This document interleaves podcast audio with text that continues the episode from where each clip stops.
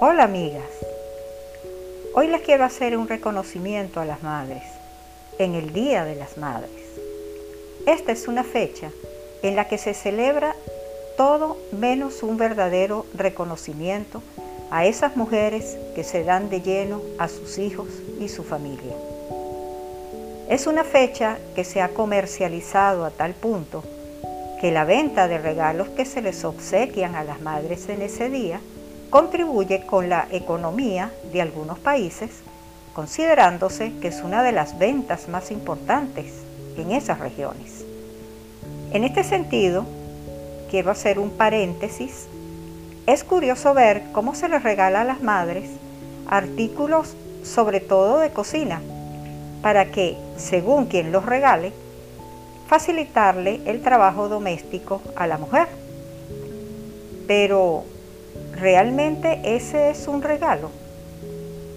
Un verdadero obsequio para esa dama sería un perfume, un traje, un par de zapatos, un bolso, una membresía para ir a consentirte en algún spa, en fin, algo que ella vaya a utilizar en su persona, no un artefacto electrodoméstico, que ya debería de estar en el hogar o debe ser llevado a casa en otra fecha que no sea celebración.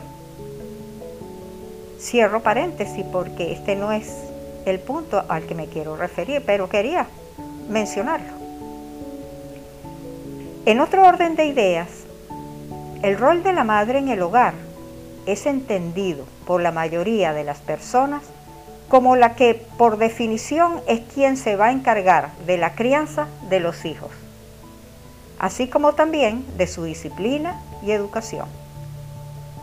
Esto sería así si tomamos como ejemplo un hogar constituido por un padre proveedor y responsable y una madre que atiende a los hijos a tiempo completo, al menos mientras estos aún estén en la infancia y en su adolescencia.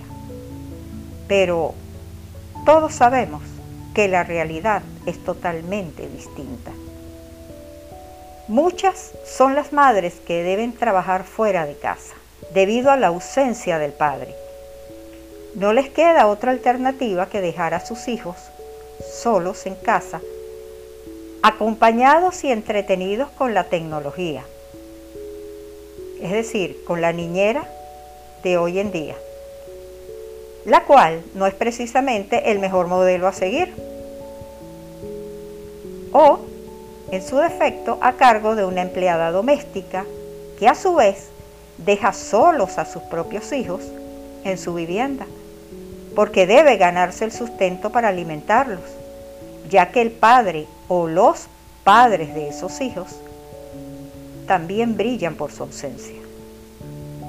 Es así como a través de varias décadas hemos visto mujeres desempeñando varios roles debido a la irresponsabilidad de muchos hombres, a quienes no les importa los hijos que van dejando a su paso, formando así familias monoparentales, siendo madres solteras, divorciadas, abandonadas, y que además perciben salarios en algunos casos menores que los hombres.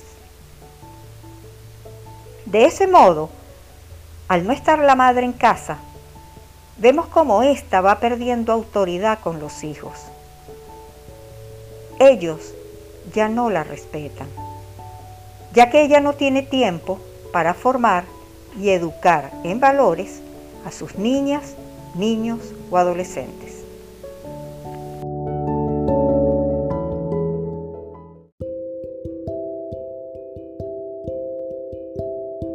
Esto ocasiona un debilitamiento en la relación con sus descendientes, llegando al punto de temerle a sus vástagos, debido a las faltas de respeto hacia su madre ya que ellos se sienten autosuficientes para conducir su vida. Esta situación es muy común cuando los chicos llegan a la pubertad. El rol de madres trabajadoras que les ha correspondido a mis congéneres de hoy en día no es para nada fácil. Estas mujeres son proveedoras del hogar, cumplen largas jornadas de trabajo. Esta sobrecarga de actividades que llevan a cabo genera en ellas un gran estrés, ya que cuando llegan a su vivienda, aún estando agotadas, deberán desempeñar varios roles, tales como cocinera, lavandera, maestra de los hijos, terapeuta, enfermera, administradora, aseadora, entre otros. La mayoría de estos roles son de ejecución diaria. Los problemas que hoy por hoy presenta la sociedad son producto de la ausencia del padre en el hogar y de la sobrecarga de responsabilidades que tiene la madre en cuanto a la crianza de los hijos y la de ser proveedora del hogar. Ella debería de tener tiempo para ser cariñosa y comprensiva con sus hijos, pero también tener tiempo para mostrarse firme e imponer su autoridad en el momento oportuno. No en la noche, cuando llega cansada a su hogar.